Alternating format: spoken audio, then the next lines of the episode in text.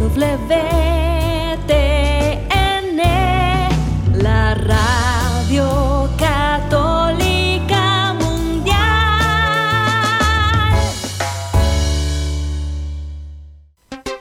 Y ahora en vivo, desde Lima, Perú, EWTN, Radio Católica Mundial, presenta Más que Noticias, un programa informativo que analiza desde una visión de la fe los acontecimientos sociales, políticos y económicos más importantes de Latinoamérica, el Vaticano y el mundo. Más que noticias, respuestas a las interrogantes de los temas más actuales y la manera correcta de interpretarlos a la luz de la fe. Vidas ejemplares, actualidad del Vaticano, defensa de la vida, apologética, doctrina social de la Iglesia, devociones y mucho más. Esto es Más que noticias. Comenzamos el programa. Sagrado Corazón de Jesús, haz nuestro corazón más semejante al tuyo, para saber por qué el amor con el que nos amas es un amor que se goza en la verdad. Ese amor se llama caridad, agape en griego, traducido caritas en latín, en español caridad. El amor que es Dios mismo, porque Dios es agape, Dios es caridad. Y con ese amor Dios tanto amó al mundo, porque la misma palabra se usa en, en verbo para decir el amor con el que Dios nos ama. Y ese amor, dice San Pablo, se goza de la verdad. Ese amor nunca falla. Ese es el amor con el que Dios nos ama y nosotros podemos convertirnos muriendo a cualquier cosa que impida que ese amor reine en nosotros. Podemos entonces amar con el mismo amor con el que Dios nos ama, con el que Dios se ama, con el que Dios nos amó hasta el extremo. Qué hermosa lección, amigos, que tenemos los cristianos, la posibilidad de siempre abrirnos a la gracia de la conversión, a la caridad, al amor más grande, al amor que es Dios mismo y con el que Dios nos ama, y es lo que también caracteriza la vida de todos los que se entregan a Dios incondicionalmente y también hasta el martirio de sangre. Es el caso de el santo que la iglesia recuerda hoy en su santoral, Santo Tomás Moro, patrono de los abogados, que en el año 2000 Juan Pablo II declaró además patrono de los hombres de Estado y políticos. ¿Cuánto necesitamos su intercesión para que las personas en la vida pública sean personas de acuerdo a su vocación de ser cristianos, los católicos justamente, de ser, de santificarse en la política a ejemplo del santo de hoy. Gracias por acompañarnos hoy en Más que Noticias. Los saluda Eddie Rodríguez Morel. También reciba mi saludo amigos, les habla Guillermo Montezuma y qué necesario es que podamos dejarnos inspirar por el ejemplo de Tomás Moro. En verdad, no solamente pensando en los políticos que tendrían que ser devotos fidelísimos de este santo, sino nosotros en el día a día, en lo cotidiano. Y por ello también quería recordar unas palabras al iniciar el programa de San Juan Pablo II que dice, si la paz debe reinar en nuestro corazón, tenéis que estar deseosos de perdonar, perdonar completamente y sinceramente, ninguna comunidad puede sobrevivir sin el perdón, ninguna familia puede vivir sin armonía, ninguna amistad puede durar sin el reiterado perdón. El perdón es un don gratuito e indebido que Dios nos ofrece para que, por nuestra parte, podamos ofrecerlo a los demás. Perdonar es abrir la puerta a un nuevo comienzo y creo que luego de haber hecho ese gesto probablemente se esboce en nosotros una sonrisa, que hicimos lo que debimos hacer, nos tocaba perdonar, nos llenamos de paz y nos ponemos a reírnos incluso de las cosas que nos han ocurrido en el pasado para mirarlas con esa perspectiva de eternidad, para mirar que nosotros no estamos hechos para el mundo, para hacer nuestra casa eterna acá, no, porque todo se cae, pero sí la mirada de eternidad, que es esa casa que Dios Padre nos ha preparado, que Jesús ha ido a prepararnos y que por lo tanto todo finalmente queda relativizado ante la maravilla de lo que nos espera, amigos. Nadie puede caer en la pena absolutamente profunda y como quien dice el hoyo final, sino de repente en esa circunstancia que puede ser adversa, ahí podemos encontrar la hondura del misterio de lo que nos depara luego. Y Tomás, sin duda, Tomás Moro, nos abre esa mirada, esa perspectiva que también es combate, que también es darle cara, que es enfrentar la situación difícil con coraje y también con una mirada de misericordia. Por eso tenemos un artículo excelente de tomado de Catholic Think sobre la trágica locura de elevación de Pablo Gondreau. Este, un artículo muy interesante para poder mirar con una perspectiva crítica lo que hemos de hacer frente a aquella cultura que ataca el cristianismo, que ataca las verdades fundamentales y que sin duda pisotea lo que Dios ha creado en el ser humano, que es eh, la parte íntima, honda, que nos lleva a, a colaborar con Él en la vida. Un artículo sin duda polémico, crítico, les va a encantar, porque es hora de cerrar filas y enfrentarnos con valor, con esperanza y con misericordia al enemigo. Así es, y claro, es una opinión sobre el juicio prudencial, o sea, qué es lo mejor que puede decidir hacer el que tiene la autoridad, la responsabilidad sobre la comunidad, en este caso un obispo, con respecto a incidentes como la decisión de los Dodgers de honrar a las hermanas de la perpetua indulgencia, un grupo blasfemo. ¿Cuál sería la mejor decisión a tomar, el mejor camino a tomar? Ahí verdaderamente es un juicio prudencial, que es lo mejor que se puede hacer. Pero aquí el autor apuesta porque la iglesia sea menos evasiva de estas situaciones y aproveche justamente para enseñar la verdad católica, de manera que las personas puedan ver a la iglesia proponiendo su verdad cuando es vilmente atacada. Y también tomando nota de que esto a partir del 2023 parece también tener implicancias para los poderosos, para las grandes empresas que han decidido poner su peso detrás de este tipo de agendas anti cristianas, inmorales, como es el caso de Bud Light, que, cuyas ventas siguen cayendo. Y no solamente eso, la nueva película de Disney, con un personaje no binario, fracasa ya en una lista de fracasos seguidos en los que Disney ha querido seguir promoviendo esta agenda que el público está rechazando cada vez con más decisión. Tenemos amigos también que quedó pendiente una nota, Eddie, sobre qué está pasando con las tasas de los abortos en los Estados Unidos. Pues una magnífica idea. Estamos hablando de un desplome eh, a un año después de la decisión de Dobbs. Es una excelente nota que nos da mucha esperanza de que podemos vencer y tenemos que poner el máximo empeño para que esto se siga desplomando porque son vidas, vidas humanas ya concebidas. Y amigos, hay una película que está siendo revisada, reseñada por muchos en la iglesia también con mucho criterio y recomendada. Es una película sobre una posesión diabólica, pero no es como las películas que estamos acostumbrados a ver, llenas de, en fin, efectos especiales y más en el género del terror que en el género de la teología. Aquí vemos, de alguna manera, la mente del enemigo expresada a través de esta persona poseída, un tipo de este, comprensión o, ¿cómo decirlo?, exposición del programa satánico o diabólico en la sociedad actual. Y tenemos una reseña de esta película recomendada por Francis Mayer. La película se llama Nefarious, que está siendo ya vista en los Estados Unidos y como digo, es una película ciertamente impactante que recomienda el autor que si la vamos a ver, la veamos mejor de día y mejor acompañados de un amigo. Y cerraríamos el programa con una nota que de repente también inspirado en Santo Tomás podemos sacarle mucho provecho, pero es recogida de Aletella sobre quién en verdad no está libre de caer de pronto en un agotamiento emocional, en un agotamiento social, en un agotamiento físico e incluso nuestra propia vida espiritual podría caer pues en esta situación de debilitamiento, de agotamiento tenemos 10 secretos que realmente van a ayudarnos a evitar esa situación eh, eh, eh, profundamente desagradable. Y así que amigos, presten atención, quédense en el programa. Volvemos entonces en breve. No se muevan de EWTN, Radio Católica Mundial. Enseguida regresamos con Más que Noticias.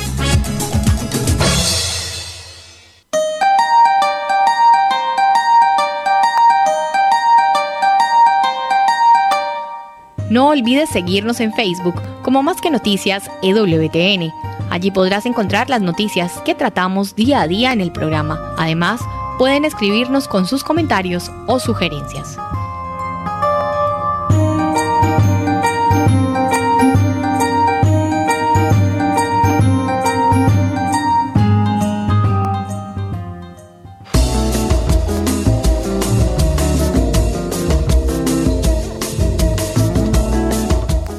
Si quieres estar informado de todas las noticias del acontecer de la iglesia y seguir el día a día del Papa Francisco, entra ya a la página web de Así Prensa www.asiprensa.com y podrás estar enterado de todo lo que sucede en la iglesia.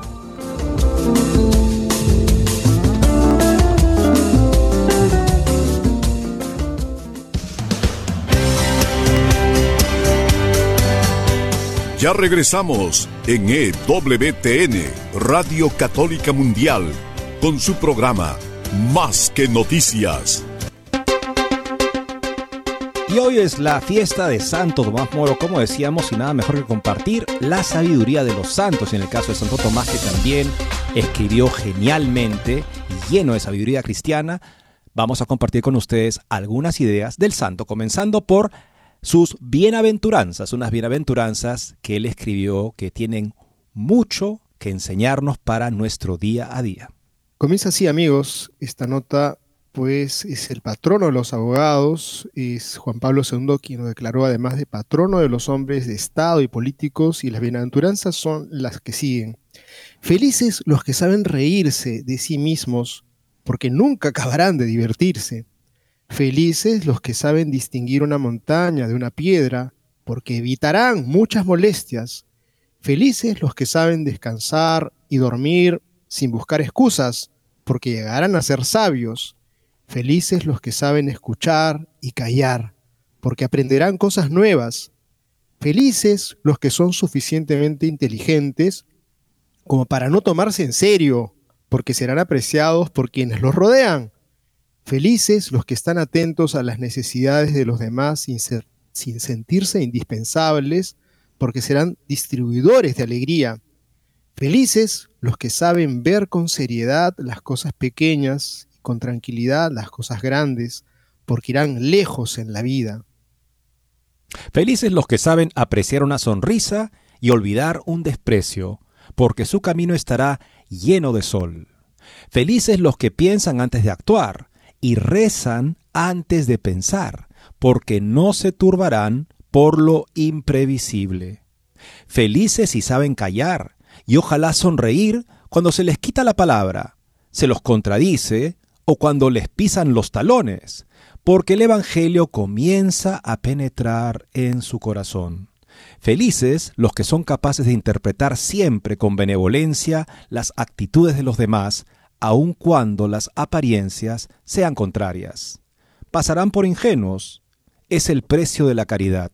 Felices los que saben reconocer al Señor en todo, lo encuentran, porque habrán y en todo lo encuentran, porque habrán hallado la paz y la verdadera sabiduría.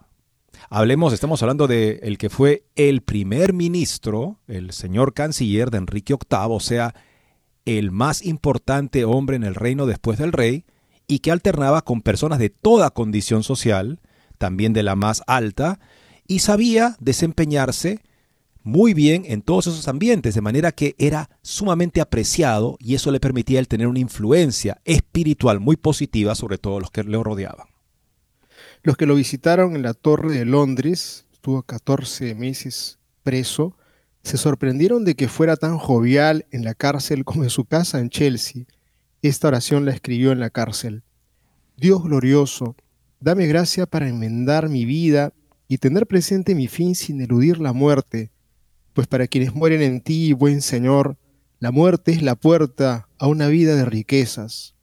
Y dame, buen Señor, una mente humilde, modesta, tranquila, pacífica, paciente, caritativa, amable y tierna, y compasiva en todas mis obras, en todas mis palabras y en todos mis pensamientos, para tener el sabor de tu santo y bendito Espíritu. Dame, buen Señor, una fe plena, una esperanza firme y una caridad ferviente, un amor a ti, muy por encima de mi amor por mí. Dame, buen Señor, el deseo de estar contigo, de no evitar las calamidades de este mundo, no tanto por alcanzar las alegrías del cielo, como simplemente por amor a ti. Y dame, buen Señor, tu amor y tu favor, que mi amor a ti, por grande que pueda ser, no podría merecerlo si no fuera por tu gran bondad Buen Señor, dame tu gracia para trabajar por estas cosas que te pido. Tenemos acá un breve perfil de Santo Tomás Moro escrito por su amigo Erasmo de Rotterdam, que era considerado el máximo humanista de su época. Así lo describió. No es alto de estatura, si bien tampoco es bajo. Sus extremidades son de una perfecta simetría. Es de complexión blanca, de cara más bien pálida y aunque no rojiza, posee un tenue tinte rosado. Su cabello es marrón oscuro o negro marrón, sus ojos azul grisáceo. Se dice que no hay nadie tan ajeno al vicio. Su aspecto está en armonía con su carácter, siempre expresivo de una alegría amigable, incluso una risa incipiente, y para hablar francamente, está conformado más para la amenidad que para la seriedad o dignidad, pero sin nada que roce en soncera o payasada. El hombro derecho es un poco más alto que el izquierdo, especialmente cuando camina. No es un defecto de nacimiento, sino el resultado de hábitos que con frecuencia adquirimos. En lo demás de su persona no hay nada que ofenda. Parece haber nacido y estar construido para la amistad, y es un amigo supremamente fiel y constante. Cuando conoce a alguien sincero y según su corazón, se deleita tanto en su compañía y conversación como en el principal encanto de la vida. En una palabra, si quieres un modelo perfecto de amistad, no encontrarás a nadie mejor que Moore. En asuntos humanos no hay nada a lo que no le encuentre el gusto, incluso las cosas más serias. Si conversa con gente preparada e inteligente, se deleita de su talento. Si con ignorantes y necios, disfruta de su insensatez. No se ofende ni con bufones profesionales. Con una maravillosa destreza se acomoda a todo temperamento. Como regla, al hablar con mujeres, incluso su propia esposa, está lleno de chistes y buen humor. No hay nadie menos influenciado por las opiniones de la multitud y nadie con más sentido común. Amigos, qué hermoso ejemplo que nos ha dejado Dios en la persona de Tomás Moro, no solamente para los estadistas o para quienes están en las leyes, sino este ejemplo que estamos pintando aquí de un hombre que tenía una mirada de eternidad frente a las incluso calamidades y las desgracias como la que les le pudo tocar a él en su propia historia personal de ser llevado a prisión de la manera más injusta mantiene siempre el gozo, la alegría, la acogida a aquellos que lo venían a visitar y lo trataba, la trataba a las personas como si fuera su propia casa, cuando era una celda miserable, pues el hombre estaba con esa mirada de eternidad eh, y todas estas alegrías y todas estas dichas que suplica a Dios, pues le fueron concedidas, tal es así que se convierte en un modelo que nosotros bien podríamos copiar. Yo esta nota que estamos leyendo la voy a compartir y qué lindo podamos compartirla para que mucha gente encuentre y se inspire en Tomás Moro, pero qué lindo sería que cada uno asuma también su rol, su parte, su función de poder eh, hacer acercarnos a Jesucristo a través de nuestros gestos, de nuestras palabras, de nuestros pensamientos. Y creo que hoy día es un día especial para todos de sentirnos llamados a la santidad, porque la santidad no es algo exclusivo de gente extraña que se va a las cumbres a alejarse, a rezar, a orar, o personas que hacen milagros. No, la santidad es la que tú y yo podemos hacer en nuestro cotidiano vivir con este gran ejemplo que les invito a que lo busquen, incluso vean, hay una hermosa película, me parece que se llama El hombre de dos reinos, este, muy, muy, muy bien lograda, en donde claramente eh, demuestran pues y, grafican y perfilan ese, e, esa forma de ser de Tomás Moro, la grandeza de un hombre inmensamente humilde, y que sin duda un reflejo de la presencia de Cristo. Sintámonos invitados a vivir la santidad de Tomás Moro. Es un buen día para ver la película de Santo Tomás Moro, que normalmente en español creo que se llama Un hombre para la eternidad. No son muchos los santos, tal vez el único, que tienen una película que ganó cuatro Óscares, incluida el Óscar a Mejor Director, Mejor Película y Mejor Actor Principal, además de Mejor Vestuario. Eh, un hombre para la eternidad. Eh, es una llevada al cine de una obra teatral. El único defecto que puede tener la película es que en algún momento parece que Tomás Moro, para él lo principal es su conciencia por encima de cualquier otra consideración. Y no es verdad, porque él entendía muy bien que la conciencia es una capacidad que tenemos los seres humanos, que tenemos que entrenar para que justamente esté completamente de acuerdo con la realidad, con la verdad, con el bien, y pueda de esa manera optar decididamente por el bien cuando el mal se presente incluso de la manera más, ¿cómo decirlo?, ¿no? seductora. Ahí vemos justamente el carácter de Tomás Moro y por lo demás la película es espléndida y con este tipo de también este, valores o méritos de haber sido premiada en el año 1966 con cuatro Óscares, incluso los principales que otorga la Academia de Hollywood, en tiempos en los cuales, hay que decirlo, reconocía películas que tenían más mérito.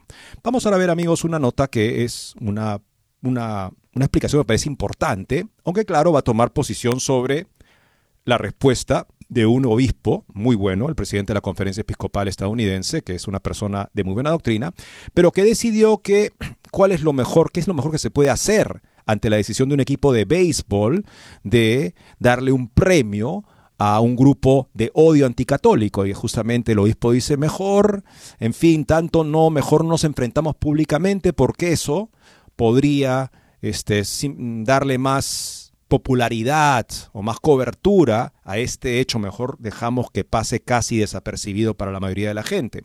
Es una posible respuesta prudencial, es un juicio donde no estamos asegurados de estar en lo correcto o en lo falso, básicamente es algo que tenemos que pensar y decidir. Pero lo que él, lo que él argumenta, me parece en el fondo de este artículo, más allá de este incidente, es que la iglesia no debe optar por esa esa este, estrategia de no enfrentarse a ataques de este tipo generalmente. La nota se llama La trágica locura de elevación, escrita por Paul Grondeau en The Catholic Thing. En una entrevista con The Pillar la semana pasada se le pidió al arzobispo Timothy Broglio actual presidente de la Conferencia de Obispos Católicos en los Estados Unidos, que comentara si una manifestación planificada era una respuesta pública adecuada a la decisión de los Dodgers de Los Ángeles de honrar al grupo drag anticatólico Sisters of Perpetual Indulgence. Su respuesta, creo, fue muy desafortunada. ¿Qué es más efectivo? ¿Presta más atención al evento protestando por él o lo hace mejor ignorándolo? Aterrizaría más en ignorarlo, citó el peligro de la violencia, por lo que pensó había mucho riesgo. Para ser justos, los comentarios del arzobispo se dieron en lo que el artículo describe como una breve conversación de pasillo, por lo que tal vez no sean más que improvisaciones. De todos modos, dijo esto a un importante medio de comunicación católico y sus comentarios son quizás más reveladores que si hubieran sido escritos. Si bien lo que recomienda puede marcar el rumbo prudencial en muchos temas, con razón podemos preguntarnos pero en este tema... Entonces, más allá de la oración y la condena verbal que ofreció el arzobispo en su papel como presidente de la Conferencia de Obispos Estadounidenses, nos quedamos sentados e ignoramos, al menos en términos de protesta pública, el esfuerzo de usar la burla anticatólica para convertir el Dodger Stadium en un Sodoma y Gomorra? ¿Y qué posible evidencia había de que la protesta sería otra cosa que pacífica? Resultó que consistía principalmente en una gran multitud que rezaba las letanías del Sagrado Corazón y la coronilla de la Divina Misericordia, cosas revolucionarias, eso a su manera, pero no violentas. Justamente cuando se premiaron a las hermanas, entre comillas, de la perpetua indulgencia, había más personas fuera del estadio que dentro del estadio. De hecho, lo que más me llama la atención sobre el comentario del arzobispo es cómo se hace eco de una mentalidad más amplia que ha plagado al episcopado, estadounidense, podríamos decir, más que el estadounidense, a pesar de las excepciones individuales durante toda la lluvia de humane de los últimos 55 años. Es la renuencia a confrontar de frente el descenso de la cultura hacia la degeneración moral al defender y profesar audazmente las virtudes del sexto mandamiento. Esta renuencia difícilmente ha demostrado ser efectiva. Más bien, eh, ha sido un desastre total, tanto para la iglesia como para la cultura. Y para que quede claro, al ignorarlo, entre comillas, el eso significa que el orgullo LGBTQ está siendo empujado por la garganta de cada hombre, mujer y niño que se precia especialmente los católicos de, la, de la manera más atroz y blasfema posible, honrando a las drag queens que participan en el baile de barra exhibicionista y homoerótico en cruces por el amor de Dios sin embargo, de manera más general, el ESO significa determinación de los ideólogos de género y los revolucionarios sexuales, son legión, de detenerse en nada menos que el repudio completo de la moralidad tradicional, una moralidad basada en el testimonio bíblico y la ley natural. Esto no exige una respuesta suave y amortiguada, algo así como ignorarlo para ser más efectivo, más bien exige la articulación resuelta, inequívoca y acelerada de la verdad y el significado de la sexualidad humana con nuestros pastores desempeñando el papel principal. Además, debemos señalar que la respuesta suave a la perversión sexual del pasatiempo estadounidense llega en el mismo momento en que abunda la evidencia de que la resistencia total al ataque del orgullo puede producir dividendos reales. Estadounidenses conscientes y civilizados de todas las tendencias han decidido finalmente que ya han tenido suficiente y las pérdidas financieras masivas en las que, por ejemplo, Bad Light y Target han incurrido como resultado han hecho que las empresas estadounidenses revalúen seriamente las conveniencias de promover el orgullo. Incluso antes de que comenzara esa temporada, Major League, las ligas mayores de béisbol, por ejemplo, pidió discretamente a sus equipos que renunciaran a las camisetas del orgullo. Y los gerentes de Starbucks en varias tiendas les dijeron a sus trabajadores que no decoraran para el mes del orgullo. Starbucks. Tomen nota, porque Starbucks es la empresa más LGTBista que existe. E incluso ellos han dicho, miren, ¿saben qué? Mejor no decoren sus tiendas para el orgullo este año. ¿Habría sucedido esto si los estadounidenses simplemente hubieran ignorado la decisión de Bud Light de usar al chico transgénero del cartel Dylan Mulvaney como líder? O la decisión de Target de ofrecer trajes de baño femeninos fáciles de arropar para hombres que se identifican como mujeres? ¿Desaparecerán las horas de cuentos de drag queens en las escuelas primarias si continuamos suavizando nuestra oposición a los ataques del orgullo cada vez más agresivos? Sin embargo, lo que es más importante, el problema principal en la renuencia a abordar de frente lo que el Papa Benedicto una vez denominó la nueva filosofía de la sexualidad, de hoy es que no logra aferrarse, no logra aprovechar un momento de enseñanza, es decir, un momento de evangelización. Lo que quiero decir es que la iglesia no actúa simplemente a la defensiva, sino que cambia las tornas y actúa a la ofensiva. No se equivoquen, la visión de la iglesia sobre la sexualidad humana presenta una oportunidad de oro para promover la verdad, el significado de la felicidad humana en esa área de la vida humana que muestra innegablemente los restos del pecado. Después de todo, no se necesita mucho esfuerzo para señalar cómo la revolución sexual es un proyecto completamente fallido, con un número sin precedentes de matrimonios rotos, familias rotas, relaciones rotas, vidas rotas y la miseria humana que la acompaña. Desde hace muchos años he estado impartiendo un curso en mi institución pregrado sobre el matrimonio, en realidad sobre el significado y el propósito de la sexualidad humana. La mayoría de mis alumnos llegan totalmente de acuerdo con la cultura sobre el sexo y el matrimonio. Sin embargo, al final del semestre están impresionados por la coherencia intelectual, la claridad moral y la belleza, sí, belleza de la visión de la iglesia sobre la sexualidad humana, incluso si dudan en comprometerse con ella. ¿Y con qué frecuencia he tenido estudiantes, un estudiante, un estudiante católico que me pregunta, ¿por qué nunca había escuchado esto antes? Niego con la cabeza internamente, repitiendo la pregunta. Al evitar el sexto mandamiento, a veces como la peste, los sacerdotes y obispos solo logran telegrafiar el mensaje de que la iglesia, sin una respuesta viable, ha entregado este aspecto de la vida humana a la cultura. ¡Qué tragedia! La iglesia posee la verdad y la verdad los hará libres. Me recuerda un artículo también de Anthony Esolen que escribe para la Catholic Thing también, en el cual hablaba de la gran oportunidad perdida para la iglesia y para los Estados Unidos, se podría decir para el mundo, a consecuencia de cuando se publica Humane Vitae de Pablo VI, donde él reafirma, además de una manera excelente como para verdaderamente hablarle al hombre de hoy. Muy bien escrito ese documento sobre la, la verdad de la vida conyugal y cómo es incompatible con ella el uso de anticonceptivos. Los obispos estadounidenses decidieron básicamente así, como dice este autor, no hacer mucho revuelo con ese documento. Dijeron, está bien, pero en fin, si no estás de acuerdo, sé responsable en tu disenso, en, tu, en tu oposición a esta enseñanza. ¿Cómo se puede hablar así? Pues lo que se hizo es entregar justamente a los católicos a esta cultura de la revolución sexual, de manera que la doctrina católica pareciera siempre cada vez más inaceptable. Y generaciones después, un par de décadas después, tenemos pues personas que surgen como, como eh, James Martin y la hermana Gramick, que lo que buscan justamente es normalizar ya este tipo de inconducta sexual en todo lo que se refiere a la homosexualidad.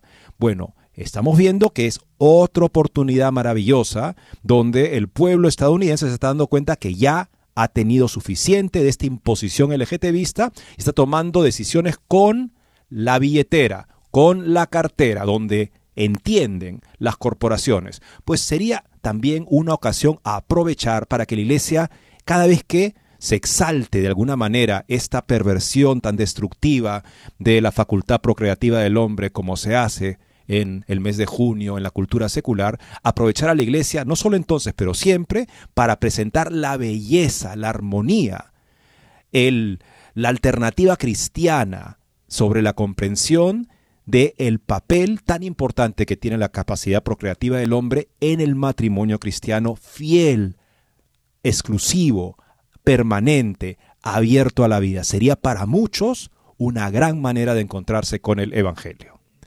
Vamos a la segunda pausa del programa, amigos, regresando. Algo a lo que hizo referencia el autor. Las ventas de Bud Light siguen cayendo, es increíble, pero parece que todavía no han tocado fondo después de su campaña transexual para promover la, cerveza, que es justamente uno de los indicadores de que estamos en un momento diferente, que la iglesia también debe saber discernir y aprovechar para enseñar la verdad. Con esto ya volvemos.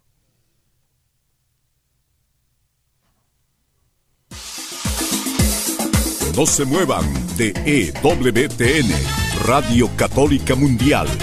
Enseguida regresamos con Más que Noticias.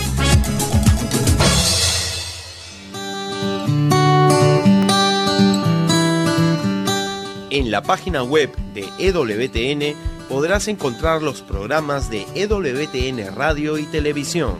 Solo tienes que descargar los podcasts y así encontrarás tus programas preferidos. Recuerda en www.ewtn.com.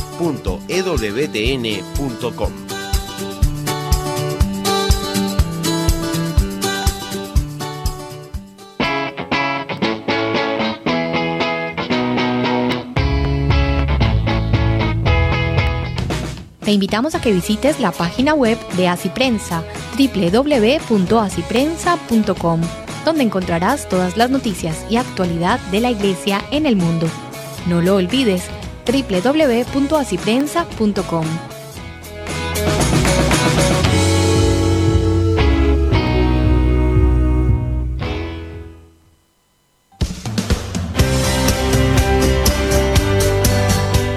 Ya regresamos en EWTN, Radio Católica Mundial, con su programa Más que Noticias. Para comunicarse en vivo con Más que Noticias, nos pueden llamar desde Estados Unidos al teléfono gratuito 1-866-398-6377 y desde cualquier parte del mundo al 205-271-2976.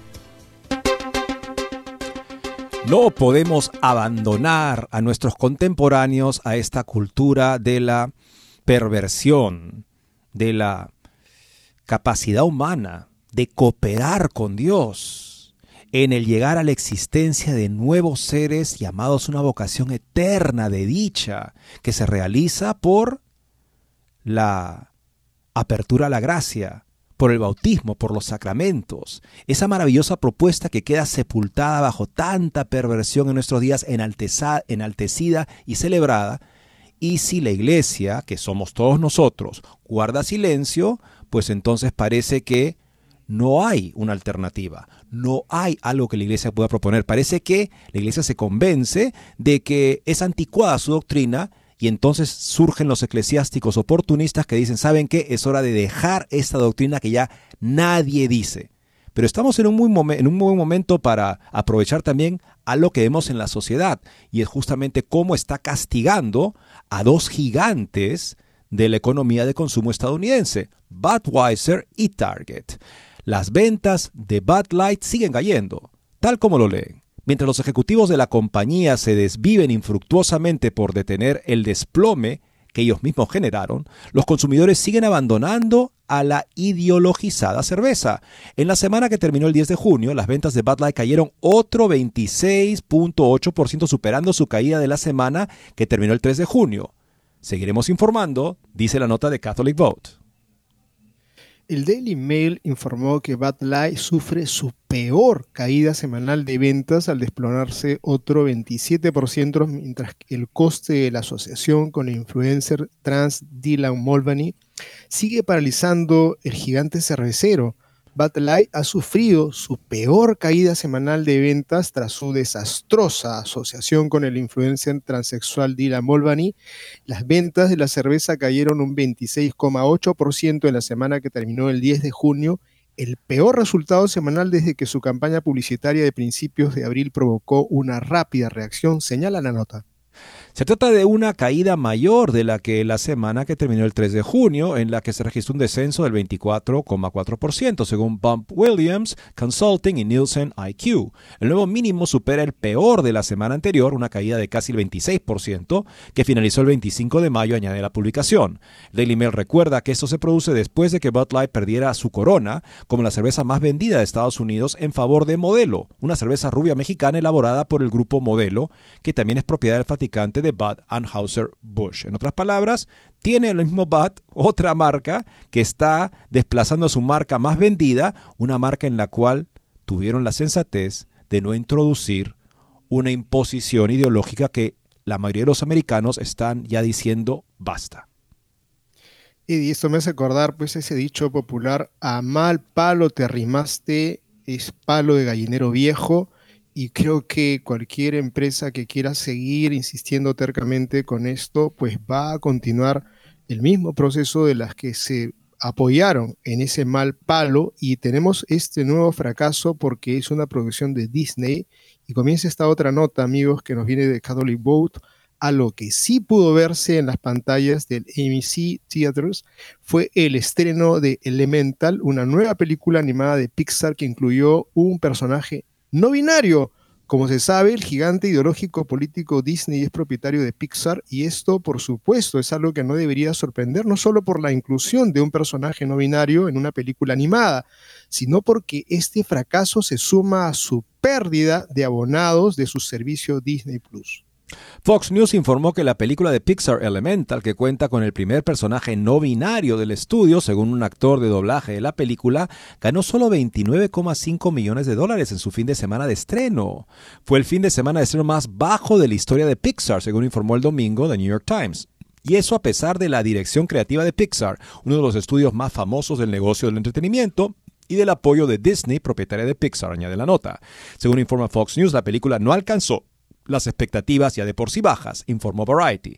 Pixar's Elemental o sea, se cayó, se desplomó, tituló el domingo el New York Times. Por su parte, el Hollywood Reporter escribió que se quedó helada entre los cinéfilos, junto con The Flash, una película de superhéroes que ha sufrido las consecuencias de que su actor protagonista, Ezra Miller, se convirtiera en el centro de un escándalo en 2022 tras ser arrestado en múltiples ocasiones. En otras palabras, amigos, el camino de la ideología fácil LGTBista que parecía una manera de hacer puntos de impacto social ya es cosa del pasado en los Estados Unidos al parecer.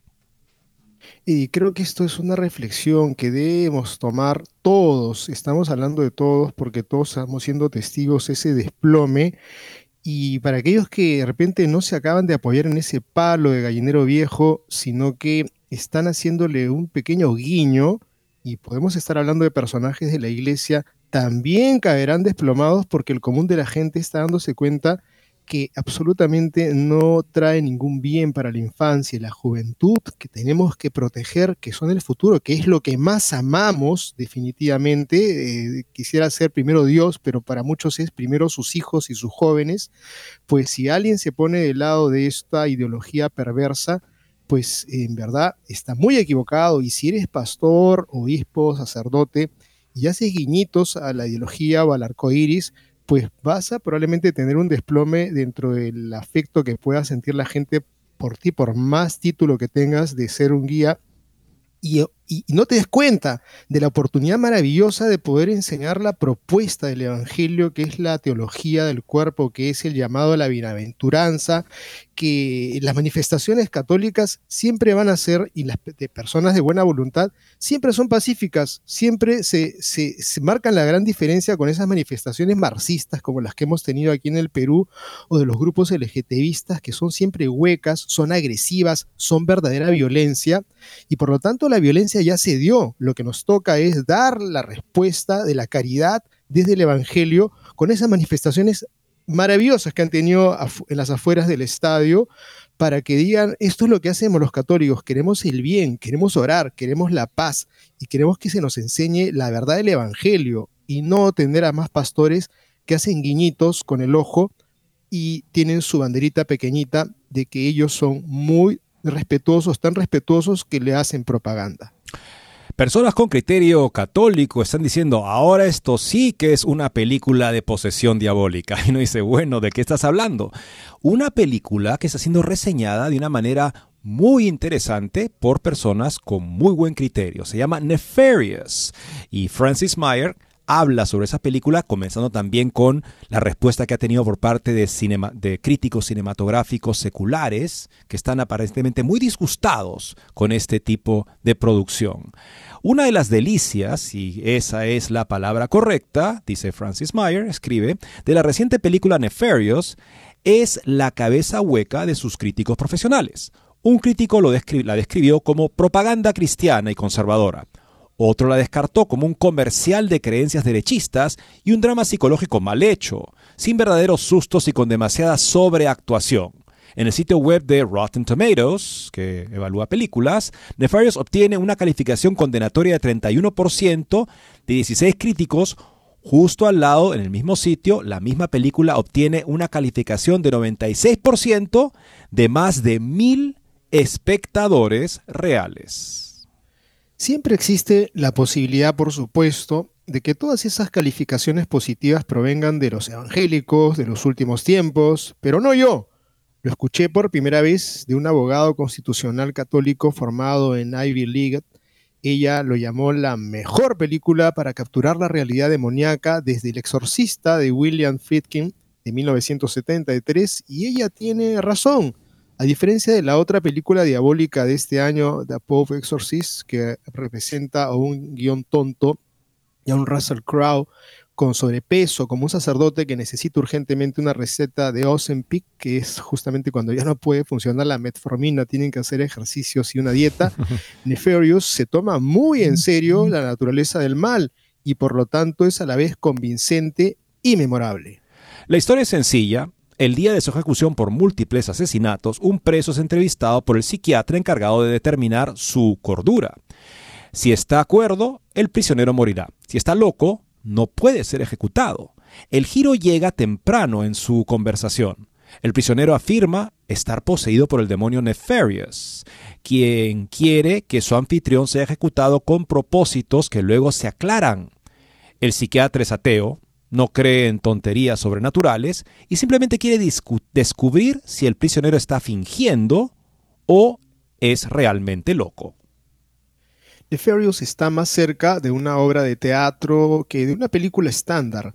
No hay mucha acción en el corredor de la muerte, lo que hace que esta película esbelta y de bajo presupuesto funcione tan bien es un guion inteligente y articulado, y las sólidas actuaciones de los dos personajes principales, Sean Patrick Flannery, de Boondock Saints y otras películas, es asombroso cómo el hombre condenado, alternando sin esfuerzo entre el prisionero humano y aterrorizado y el demonio brillante y sardónico que lo posee, y Jordan Belfi como el Dr. James Martin, nótese el nombre sin duda de una coincidencia, es el complemento ideal. Qué cosa, se llama James Martin, increíble.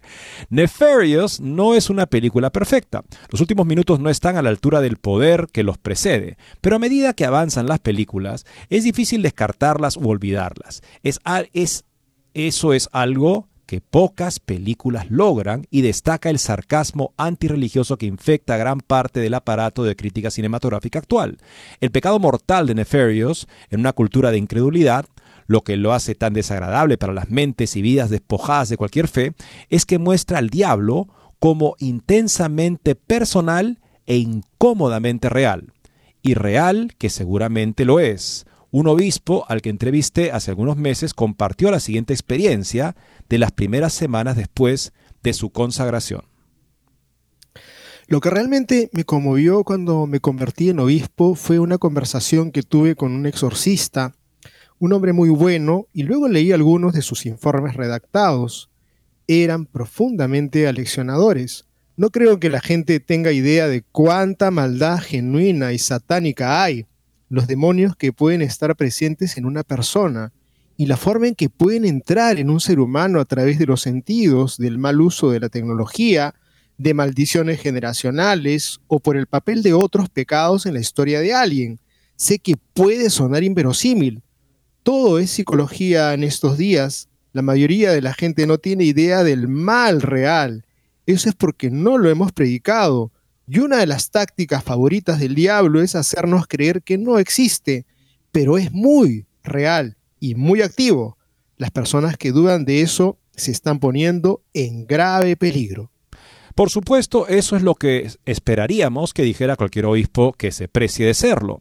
Asimismo, la conversa católica y filósofa del siglo pasado, Reisa Meritán, describió al diablo en su pequeño libro El príncipe de este mundo como el autor de la desesperación, príncipe para siempre de una ilusoria independencia y el pretendiente de todos los imperios.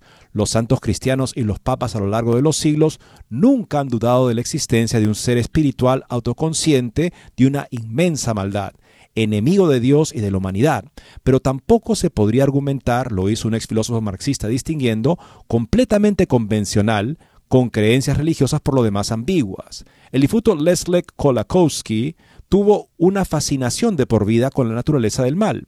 Escribió sobre el diablo en la historia más de una vez. En su ensayo, un informe estenográfico de la conferencia de prensa Metafísica del Diablo de Varsovia, el 20 de diciembre de 1963, Kolakowski puso las siguientes palabras en boca del diablo al hablar con los teólogos cristianos modernos. Has dejado de creer en mí. Lo sé todo, por supuesto. Lo sé todo al respecto y me es completamente indiferente. Y sin embargo, ¿desde cuándo tiembla la fe ante las burlas de paganos y herejes? ¿Quieres estar al día en ese mundo? Renunciar a los cuentos de hadas, caminar al frente de la humanidad, pero ¿a qué debes renunciar para ganar la aprobación de este mundo? ¿El diablo? ¿Y te imaginas que aquí acabarán las concesiones? Llega un momento en Nefarious cuando el capellán católico de la prisión hace un una breve aparición. El demonio inicialmente retrocede con miedo hasta que el sacerdote comienza a parlotear sobre cómo la iglesia ha evolucionado más allá de la creencia en los demonios gracias a, las herramientas psicosociales ilustradas. Más tarde, siguiendo líneas involuntariamente similares, el psiquiatra incrédulo enumera todos los avances humanos en el conocimiento y el comportamiento que hacen que la religión sea obsoleta. El demonio en el prisionero humano hace una pausa, sonrisas y luego dice, creo que te amo. Ver la película preferiblemente a la luz del día, preferiblemente con un amigo. Así termina esta nota, amigos. Así es, entonces amigos, ya sabemos, es una película para tomar en consideración en sus decisiones de ir al cine en los Estados Unidos o cuando esté disponible en otros lugares. Y ahora vamos a ver una nota que nos alegra mucho, amigos, Triunfa la verdad y se salvan vidas humanas. Las tasas de aborto se desploman un año después de la decisión de Dobbs. Este sábado es el primer aniversario de Dobbs versus Jackson Women's Health Organization, la histórica decisión de la Corte Suprema que anuló Roe contra Wade. Y los informes muestran que en el último año el número de abortos ha disminuido significativamente en gran parte de los Estados Unidos. El sitio web de encuesta 538 propiedad de Disney, declaró que hubo 24.290 abortos legales menos entre julio del 2022 y marzo del 2023 en comparación con una línea de base anterior a Dobbs. Según 538, hubo aumentos en las tasas de aborto en muchos estados azules, incluidos Colorado, Illinois, Michigan, Minnesota, Nevada y Oregon. Desde Dobbs, estos estados han aprobado leyes o propuestas electorales que protegen o amplían el acceso al aborto. En particular, el gráfico 538 muestra que uno de los estados donde las tasas de aborto aumentó más de Dobbs fue el rojo, Cereza de Kansas, que tiene un gobernador demócrata y vio la derrota de la propuesta prohibida enmienda valorarlos a ambos en agosto del 2022. Sin embargo, estos aumentos no compensaron las disminuciones en los estados que aprobaron leyes pro. A partir del 20 de junio del 2023, el aborto de varias etapas del embarazo es ilegal en 14 estados: Alabama, Arkansas y Idaho, Kentucky, Louisiana, Mississippi, Missouri, North Dakota, Oklahoma, South Dakota, Tennessee, Texas, West Virginia y Wisconsin. 30 538 lamenta que muchas mujeres que buscaban abortos en esos estados tuvieron que viajar a estados azules o permitir que naciera su hijo, permitir que naciera su hijo, imagínense ustedes. Eso ya es lo peor que se puede esperar en estos momentos en los que, a pesar del aumento de abortos en estados a los cuales la gente ha viajado a abortar, se ha disminuido prácticamente en 25 mil víctimas el número de niños asesinados antes de ver la luz del día porque eso nos dice que Roe contra Wade era una decisión que promovía la matanza de niños y que ahora que no está disponible, en efecto están salvándose miles de vidas. Pero queremos ver con ustedes, amigos, esta nota para terminar que nos parece muy elocuente y práctica. 10 secretos que realmente te ayudarán a evitar el agotamiento. Como psicóloga, escribe la autora, he descubierto que las soluciones reales no suelen explorarse, pero son bastante fáciles de poner en práctica. Y decimos de una vez las 10 que son las primeras, es esta. El sueño es uno de los mayores activos para prevenir el agotamiento cuando no hacemos del sueño una de las principales prioridades de nuestra vida. Estamos invitando a los demonios a nuestros días. Segundo, comer sano. La mayoría de las personas que piensan que comen sano en realidad no lo hacen. Cuando lleguemos a aprender cómo Dios verdaderamente ordena la nutrición en nuestros cuerpos y mentes, descubriremos una capacidad que antes no se había visto. Entonces, evitar la comida chatarra para comenzar. Tercero, los dispositivos diseñados para brindar comodidad y acceso a nuestras vidas nos agotarán a menos que aprendamos a controlarlos y no permitamos que nos controlen a nosotros. A veces esto significa renunciar a ellos por completo. Si te sirve como herramienta, bien. Si se acapara tu vida y no te deja, en fin, comunicarte mejor con los demás, mal, los que están cerca, los que están en vivo contigo. Cuarto, los seres humanos fueron diseñados para moverse regularmente, no solo para sobrevivir, sino también para prosperar. No debemos tratar la actividad regular, o sea, física, caminar, hacer ejercicio, como algo opcional. Quinto, toda oración tiene un propósito y una promesa más allá de nuestra capacidad de comprensión, pero orar en movimiento brinda oportunidades que la oración sedentaria no brinda. Está diciendo que hay que orar y también hay que orar a lo largo del día. Sexto, apertura a la incomodidad. Para experimentar plenamente el amor de Dios debemos estar preparados para experimentar la incomodidad y la privación. Si no lo hacemos, lucharemos por experimentar la gracia y la gratitud que se pueden encontrar en lo extraordinario haciéndose pasar por lo mundano. En otras palabras, sí, hay que poder imponerse molestias, las molestias necesarias para crecer justamente en la vida.